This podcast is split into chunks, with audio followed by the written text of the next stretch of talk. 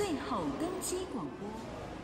안녕하세요，저는만만입니다。没错，这一集漫漫的机场大解密，就是要介绍韩国的仁川国际机场喽。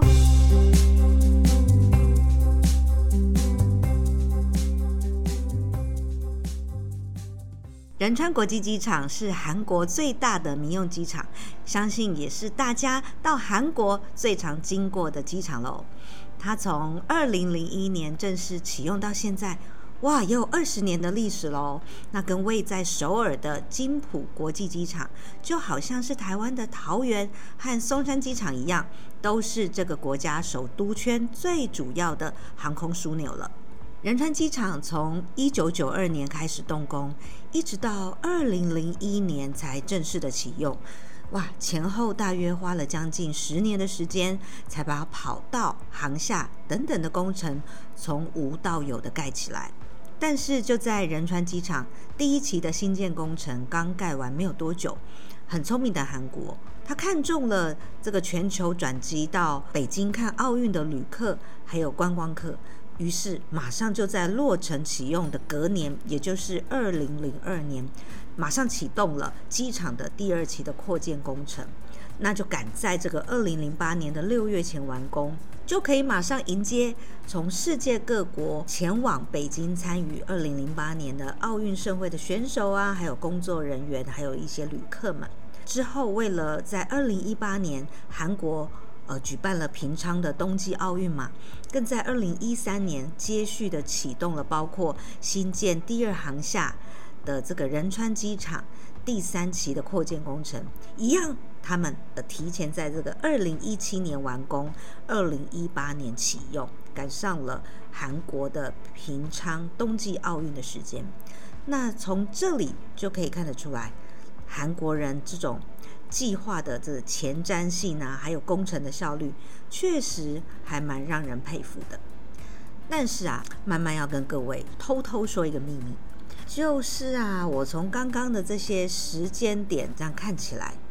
当年韩国仁川机场在逐年的扩建过程当中，他们其实啊也有向一些其他的国际机场来学习哦。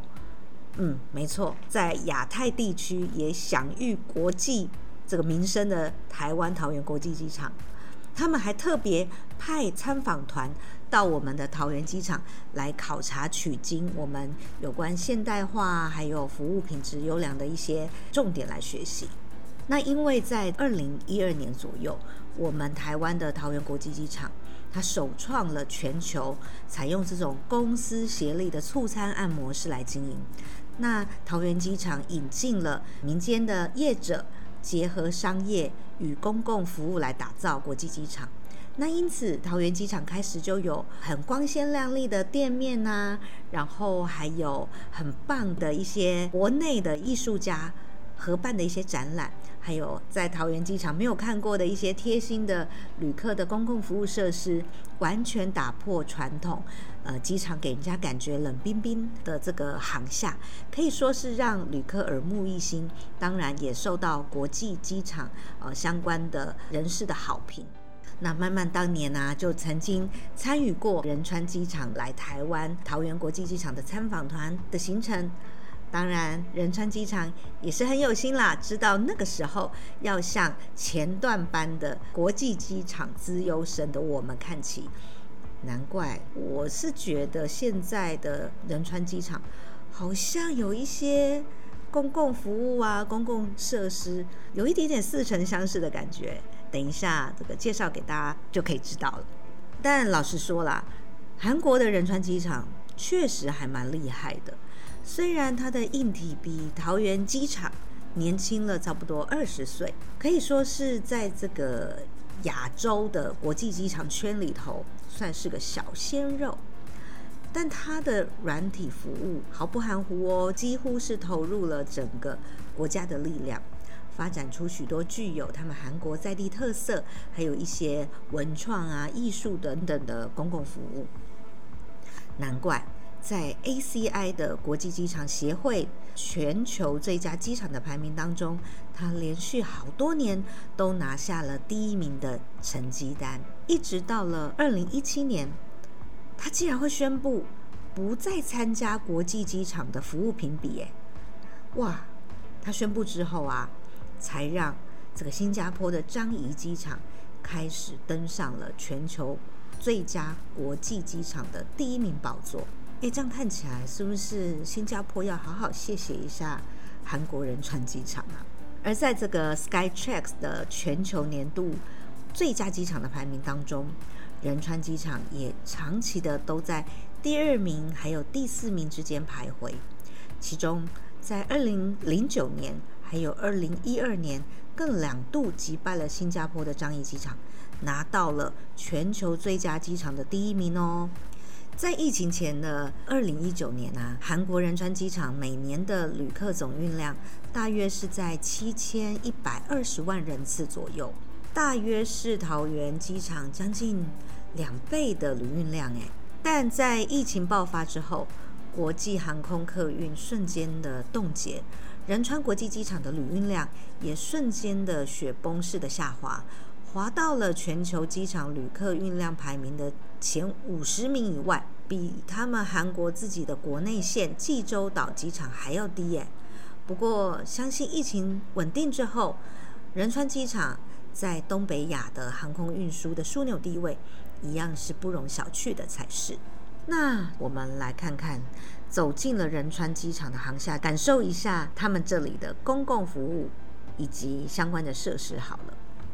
诶，一般呢、我们在机场啊都会看到像是呃有休息区啦，或者是儿童游戏区啊。但是单单在这个仁川机场里面，旅客休息区就有五处诶。那儿童游戏区呢，还高达十二处哎，哇！所以他们其实还蛮重视这个亲子的这个旅客，呃，以及转机的旅客相关的需求。当然，其他还有一些包括呃观景台啦，然后还有电玩室啊，当然还有一些 VR 的设备哦，还有一些自动咖啡机相关的设施。但是这些东西好像我们在我们自己。这个桃园机场还是相关的机场，好像都看得到哎。那其实啊，这个全球最佳服务的机场啊，它还有更厉害的哦。有谁看过机场里面有溜冰场的吗？仁川机场就有一座溜冰场哎。诶，刚刚有讲到这个二零一八年的冬季奥运就是在韩国的平昌举办的，所以呢，聪明的韩国他就把这个溜冰场。搬进了仁川机场，那旅客呢，只要付租金，他就可以呃借到溜冰鞋，哇，在机场就可以溜冰呢，然后感觉好像一边溜冰还可以跟这个旁边的飞机比快嘛？啊、哦，没有啦，这个溜冰场它其实是位在这个仁川机场的管制区外，连接在机场的旁边。那在这个溜冰场的旁边哦，还可以看到韩国最大的连锁电影院 CGV，哇，原来可以提早到机场看电影呢，真的还蛮厉害的。对于想要用这个影视强权输出到全世界的韩国来说，嗯，在机场旁边哦有一座大型的电影院，可以说是一点都不意外啊。如果觉得搭飞机之前看电影好像太刺激，或者是会花太多时间的话，诶，其实搭机的旅客也可以选择到仁川国际机场里面的博物馆去逛一逛哦。诶，什么啊？机场里头也有博物馆啊？当然有哦。虽然呢，这不是仁川机场的创举，因为我记得在我们的桃园机场里面。也有故宫跟史博馆的展示啊，哈，但是仁川机场比较厉害，它是把这个韩国文化博物馆搬到机场里面，所以在里面啊可以看到韩国的历史文物，或者是一些呃非物质的文化遗产，以及许多韩国近代艺术家的作品，真的很棒。在这个机场里面有很多这个文化印象的一些输出哦，而且他们厉害哦，未来啊还预计跟法国的罗浮宫还有古根汉美术馆洽谈进驻的合作，哇，真的很棒。但如果旅客们不知道我们刚刚说的那些地方在哪里，或者是设施在哪一个确切的位置，别担心，这么大的仁川机场，它还有导览机器人，它可以帮你带路或是指路，只要戳戳他的脸，因为他的 monitor 就是在他的脸上了，戳戳他的脸，对他说出想要去的地方，就可以带着你前往哦。在仁川机场逛了这么久，走了那么多路，我相信脚也会累。哇，终于来到我想要介绍一个韩国机场的重头戏——汗蒸幕。哎，我想有去过韩国的人一定都知道汗蒸幕吧？韩国人呢、真的他的民族性真的是太强大了。对于这个自己的文化传统，可是非常自豪的，想要好好的展现出来。所以呢，在国际机场里头有汗蒸幕，可以让外国的旅客来体验，正是韩国人想要展现他们文化的一个方式。而且啊，汗蒸幕里面啊，又可以休息呀、过夜。对于需要转机啊，或者是候机时间比较长的旅客来说，哇！头上绑着羊头毛巾，在汗蒸幕里面睡一下，等飞机。嗯，好像自己也身在韩剧的那个剧情里面呢，真棒！说到了这个韩国的这个强大的民族性，其实啊，他们真的是完全利用机场来做大外宣的一个机会。我相信很多在。这个仁川机场候机的旅客一定都会看过，他们有这个现场韩国传统国乐的演奏，而且啊，他每天还有三个时段哦，你就可以看到穿着韩国的传统服饰的演员，他在举办那种王室出巡的室内游行活动，哇，就好像是在机场也可以看到。迪士尼的花车游行一样，哇！我们就真的哦，就在机场里头，就亲眼看到那种古装韩剧里的人物就出现在我们的这个身边，哎，好像在机场搭飞机啊，就好像走进了这个哲仁皇后，还有像是衣袖红镶边的这样子的穿越剧的场景里面。当然啦，看完了这个花车游行哦，就会好想体验一下。韩国的一些公益体验的一些活动，仁川机场很厉害，继续大外宣，继续输出他们的文化。他们还有外国旅客限定的韩国传统工艺体验的活动，包括了制作韩纸，还是画丹青的扇子，哦，就是韩国的国画，还有 DIY 螺鈿饰品。嗯，这个饰品应该就是所谓的韩国传统的漆器装饰工艺。刚刚讲到啦，只对外国旅客限定的哦。哦，所以文化推广输出的意图非常的明确。当然，把大型的公共艺术陈列在机场里头，为冰冷啊、步调快速的机场。嗯，真的是创造一些人文的气息，已经是全球国际机场的趋势了。呃，之前慢慢每一次讲国际机场大解密的时候，也都会跟各位介绍呃各个国际机场的很棒的一些公共艺术。那仁川国际机场的公共艺术也十分让人眼睛一亮。慢慢呢、发现，在仁川机场的这些大型公共艺术，大多是呃韩国的艺术家哦。我想，依照韩国这么民族强悍的一个民风啊，我相信接下来慢慢介绍的这个呃硬体的装置，应该就是 LG 出产的才对吧？要爱用国货啊！在这些超大无接缝的 LED 墙上面，它的画面流动的各种韩国视觉艺术的作品。那在机场的廊道的灯带，还有动态的 LED 的灯光的指标都已经是仁川国际机场标准的 LED 装置艺术的配备了。哇，国家有一个面板大厂 LG，真的很不错哎。在这个实体的这个公共艺术的呈现上面，在他们的 T1 的四楼的一个中央区，哇，还弄出了一个韩国文化区耶，里面呢、啊、有这个木造的古代凉亭啊，还有传统的房子，全部都请进来了仁川机场。那旁边当然还有一些呃数位的互动的荧幕，用来介绍韩国传统的文化。在第二行下还有呃用线条展现韩国历史建筑的艺术作品暧昧墙，还有大型的立体雕塑作品鹤舞。诶，我还有看到在机场的外围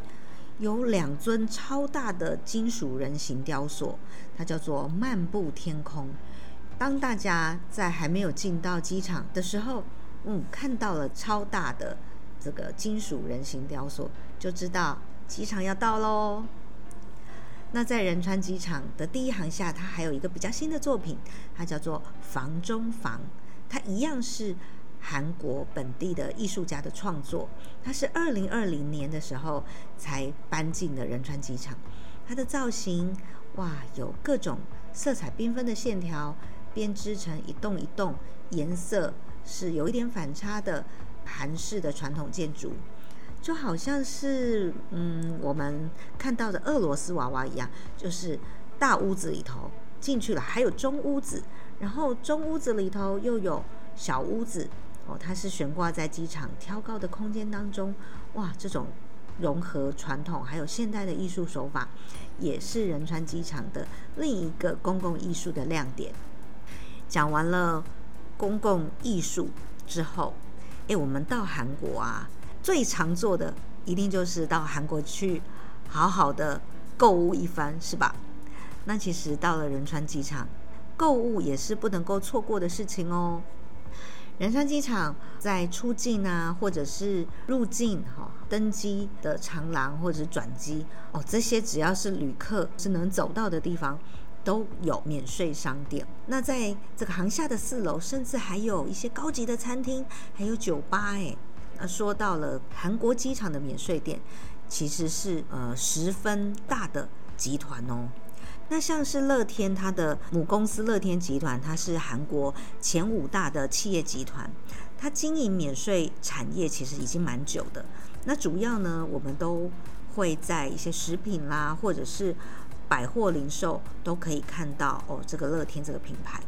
它近年还触角包括到了这个影视娱乐产业，所以呢，乐天免税店它有代言人哦，这个代言人都是他们自己乐天集团出品的知名韩星，所以啊，在艺人行销上面呢、也拥有了像这样子很大的一个行销优势。那还有另外一个新罗免税店 Shilla，它的呃母公司呢，也是韩国的前五大企业。呃，就是所谓的三星集团的旗下，它这个关系企业啊，除了免税店以外，还包括了饭店啊，还有旅游相关的业务。那仁川机场呢，在这个疫情之前，也都可以看到韩国免税业者有一些比较活跃的身影，像是乐天，它还跨足到了新加坡的樟宜机场，还有关岛机场。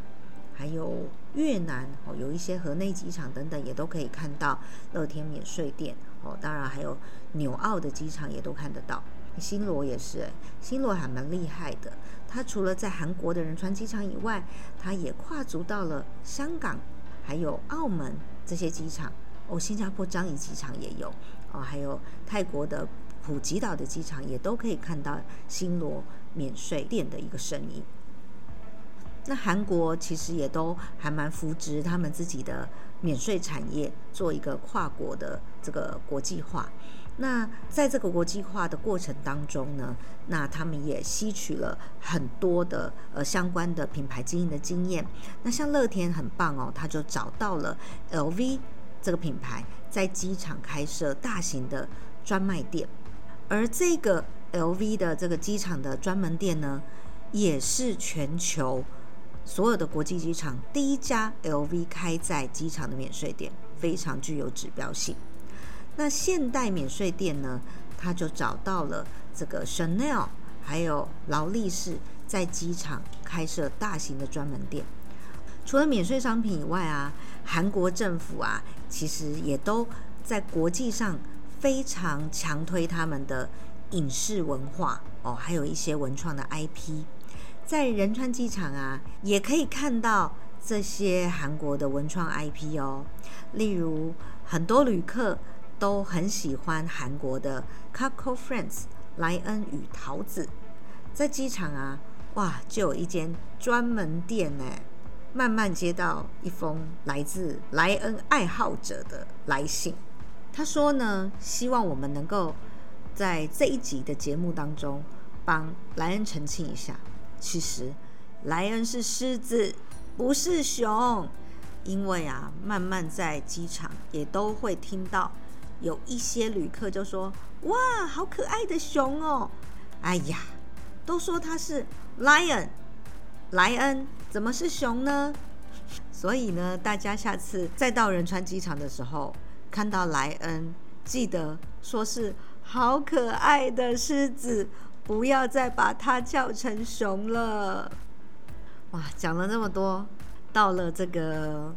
漫漫机场大解密的最后一段，哎，我们常常看跟韩国有关的比赛，是不是都会出现一句话？好想赢韩国。哎呀，但是事实上啊，我们的机场哦，在这个全球机场的服务当中，哎，有过几次打败韩国的光荣记录呢。在二零一七年的三月，当时啊，Skytrax 的这个评比，桃园机场拿下了世界最佳机场服务人员的大奖。哇，世界最佳服务机场的大奖，它其实是打败了。日本的羽田机场跟韩国的仁川机场，哇，这个消息啊传回台湾之后，